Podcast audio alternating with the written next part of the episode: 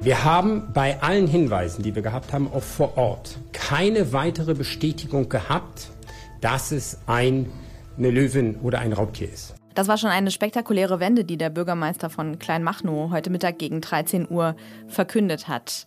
So ein bisschen geahnt haben wir es ja in der Redaktion irgendwie schon, aber wer weiß, was hätte passieren können.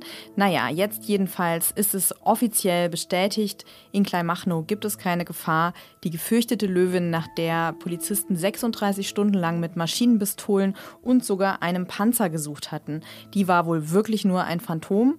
Und darüber wollen wir sprechen beim Was jetzt Update an diesem Freitag, den 21. Juli. Mein Name ist Lisa Kaspari. Redaktionsschluss für diese Ausgabe war war 16 Uhr. Werbung. Diese Woche in der Zeit?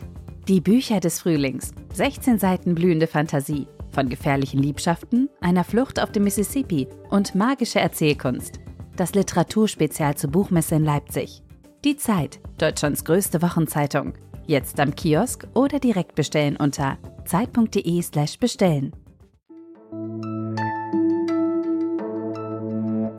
Eine Mischung aus Belustigung und leichtem Gruseln. So hat es sich ungefähr angefühlt in den vergangenen Stunden in Berlin und im Speckgürtel von Berlin. Denn seit der Nacht zu Donnerstag war diese Meldung in der Welt. Eine Löwin habe in den Wäldern ganz in der Nähe eines bekannten Villenviertels vor der Stadtgrenze zu Berlin ein Wildschwein verspeist. Davon gab es ein verwackeltes Video, sehr dunkel, man sah nicht wirklich viel, viel mehr gab es nicht. Dennoch hat die Polizei diesen Hinweis sehr ernst genommen, sofort eine große Suchaktion gestartet und die Anwohner in Kleinmachnow und Umgebung, die wurden ja sogar gebeten, ihr Haus nicht zu verlassen. Die Jagd ging dann den ganzen Donnerstag weiter. Abends wurde die vermeintliche Löwen dann von besorgten Anwohnern mehrfach gesichtet. Im Süden Berlins auf einem Friedhof, angeblich bei einem Hundeauslaufplatz. Dann wiederum haben Anwohner der Polizei berichtet, sie hätten Löwengebrüll gehört. Wiederum ein paar Stunden später konnte die Polizei aufklären, das waren Jugendliche, die haben tatsächlich über ihren Bluetooth-Lautsprecher das Tiergeräusch abgespielt. Also Chaos in Berlin, Chaos in der Umgebung. Jetzt die Entwarnung. Kleinmachnow ist sicher, Berlin auch. Also, ich habe viele Fragen, Sie bestimmt auch. Und deswegen ist es total gut, dass meine Kollegin Mona Berner vor Ort in Kleinmachnow ist. Hi, Mona. Jetzt heißt es, es soll einfach nur ein Wildschwein gewesen sein. Stimmt das? Ja, auf der Pressekonferenz wurde gerade verkündet, dass es doch höchstwahrscheinlich ein Wildschwein ist. Es gab dazu dann mehrere Experten, die das gesagt haben und letztendlich auch Fotos und Aufnahmen, die man verglichen hat, wie sich eine Löwin bewegen würde oder wie sie auf einem Foto aussehen würde und wie das ein Wildschwein macht. Und da wurde dann relativ deutlich ersichtlich, dass es höchstwahrscheinlich keine Löwin ist. Aber diese Hinweise, dass es vielleicht nur ein Wildschwein ist und die Zweifel, ob es wirklich eine Löwin sein kann, die gab es ja von Tierexperten schon seit gestern. Also warum hat die Polizei jetzt erst reagiert? Man wollte sich natürlich ganz sicher sein, damit auch wirklich keine Gefahr für die Bevölkerung mehr ausgeht. Und deswegen ist man heute Morgen auch noch mal mit 60 Polizistinnen durch das Waldgebiet bei Kleinmachnow gelaufen, bewaffnet auch mit dem Jäger und hat wieder absolut nichts gefunden. Und dementsprechend ist man dann den Expertenstimmen nachgegangen, die gesagt haben, vom Körperbau, das passt nicht, das kann nicht hinhauen. Dann hat man Bilder aufeinandergelegt, verglichen, wie sich eine Löwin verhalten würde, wie sie sich bewegen würde, wie sie sich runterbeugen würde und wie das ein Wildschwein wahrscheinlich macht. Und da wurde dann sehr deutlich, dass das so nicht aufeinander passt. Also eine Löwin würde eher einen gebeugten Rücken haben nach unten und das Wildschwein macht eher wie eine Art Buckel, was auf dem Video auch zu sehen ist. Dann hat eine Wildkatze einen ganz anderen Schwanz, der ist viel muskulöser und beim Wildschwein eher kürzer. Und das sieht man auf dem Video eben auch, dass da eigentlich kein langer Schwanz vorhanden ist. Okay, stellt sich natürlich jetzt abschließend die Frage, hat sich die Polizei total blamiert und wie nehmen eigentlich die Anwohner in Kleinmachen, oder stehst du ja gerade auf dem Marktplatz, wie man auch hört, wie nehmen die das Ganze denn auf? Ja, also erstmal muss man der Polizei natürlich zugute halten, sie ist dafür verantwortlich, dass niemand zu Schaden kommt und wenn so ein Verdacht da ist, dann muss sie auch dafür sorgen, dass die Löwin keinen Unsinn anrichtet. Was man natürlich sagen muss, sie hätte eher mit Experten ins Gespräch kommen können, mit Spurenleserinnen, dass man zeitiger sicher feststellen kann, das ist wahrscheinlich gar keine Wildkatze.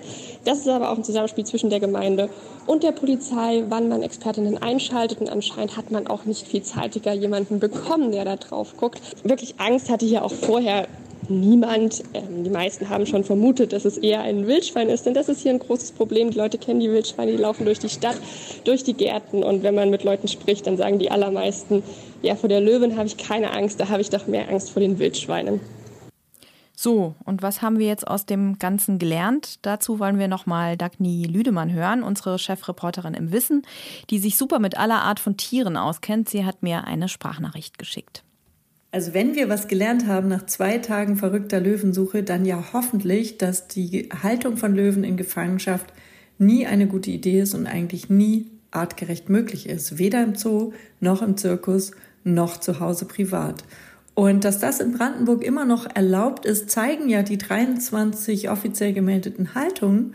Und ich finde, man könnte die Gesetzeslage da durchaus nochmal überdenken, denn wo es gar keine Löwen gibt, die ausbrechen können, da kann es natürlich auch nicht zu so einem teuren Fehlalarm kommen. In Deutschland sind im vergangenen Jahr wieder weniger Kinder zur Welt gekommen. Das heißt, die Zeit der Corona-Babys, die ist definitiv vorbei. 739.000 Babys wurden geboren und damit 56.000 weniger als im Jahr zuvor. 2021 war ja ein positiver Ausreißer gewesen. Damals kamen so viele Kinder zur Welt wie 1997 nicht mehr. Jetzt ist offensichtlich wieder der Alltag eingekehrt, auch in der Geburtenstatistik. Denn statistisch gesehen bekommt damit jede Frau 1,46 Kinder in ihrem Leben. Das ist wenig, aber nicht so niedrig ist die Geburtenrate wie in Italien oder in Spanien, wo zuletzt 1,2 Kinder pro Frau auf die Welt kamen.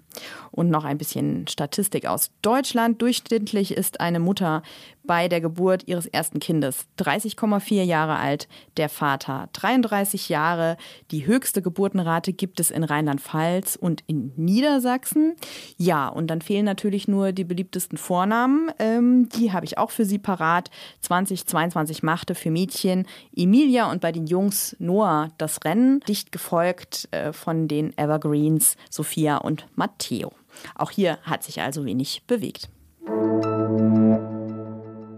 Vor ein paar Tagen sorgte die Meldung für Aufsehen, dass die USA der Ukraine Streumunition liefern. Jetzt scheint die Munition bereits vor Ort im Einsatz zu sein. Sie setzen sie angemessen ein, sie setzen sie effektiv ein. Das hat der Kommunikationsdirektor des Nationalen Sicherheitsrates der US-Regierung, John Kirby, am Donnerstag gesagt. Und er hat auch gesagt, dass die Munition bereits auf russische Verteidigungsstellungen wirkt. Was genau das bedeutet, ähm, hat er allerdings offen gelassen. Streumunition ist ist ja international geächtet, denn damit sind Raketen oder Bomben gemeint, die bei der Explosion viele kleine Sprengkörper verteilen. Und die bleiben oft als Blindgänger liegen und können auch noch viel später die Zivilbevölkerung verletzen oder töten. 100 Staaten weltweit, darunter auch Deutschland, haben die Streumunition geächtet, nicht aber die USA und die Ukraine. Und auch Russland setzt in der Ukraine schon länger Streumunition ein. Was noch? In Südfrankreich hat in dieser Woche ein Bürgermeister mit einer Anti-Hundekot-Offensive für Schlagzeilen gesorgt. Wegen der anhaltenden Verschmutzung seiner Gehwege in der Stadt Béziers, die ist zwischen Montpellier und Perpignan gelegen, hat der Bürgermeister nun tatsächlich einen DNA-Test für alle Hunde angeordnet. Denn die Stadtverwaltung droht, in Zukunft wird sie jedes liegen gebliebene Häufchen kriminaltechnisch untersuchen lassen. Und dann kann sie natürlich das der DNA eines Hundes zuordnen und das Herrchen oder das Frauchen bestrafen. Wer sich weigert, den genetischen Ausweis für seinen Hund zu erstellen, der soll auch zahlen müssen. Äh, klingt nach einem ganz schönen krassen Plan. Der Bürgermeister, der übrigens bei seiner Wahl von der rechtsextremen Partei Front National unterstützt wurde, der hat diesen Kampf gegen den Hundekot schon ziemlich lange auf der Agenda. Jeden Monat würden allein im Stadtzentrum 1000 Stück Hundekot eingesammelt, sagte er. Offensichtlich äh, hat er da seine Leute rumlaufen, die jedes einzelne Stück zählen. Und ja, bisher waren die Pläne immer wegen rechtlicher Bedenken zurückgewiesen worden vom französischen Staat. Jetzt hat der Bürgermeister offensichtlich einen Weg gefunden. Ich habe mir bei dieser ganzen Posse gedacht, vielleicht ist es ja nicht schlecht, dass die Hunde-DNA-Sache ihn derart beschäftigt hält. Dann hat er hoffentlich weniger Zeit, um an anderer Stelle Schaden anzurichten. Und damit sind wir am Ende unseres Was jetzt Updates an diesem Freitag, den 21. Juli. Schreiben Sie uns gern unter wasjetzt.zeit.de, wenn Sie Anmerkungen haben oder falls Sie doch noch irgendwo eine Löwin gesehen haben. Morgen früh hören Sie hier meine Kollegin Hanna Grünewald, die sich unter anderem mit der Krise der Elektroautos bei VW befasst. Machen Sie es gut bis dahin, bis bald und allen, die jetzt in den Urlaub starten, wünsche ich wunderbare Ferien.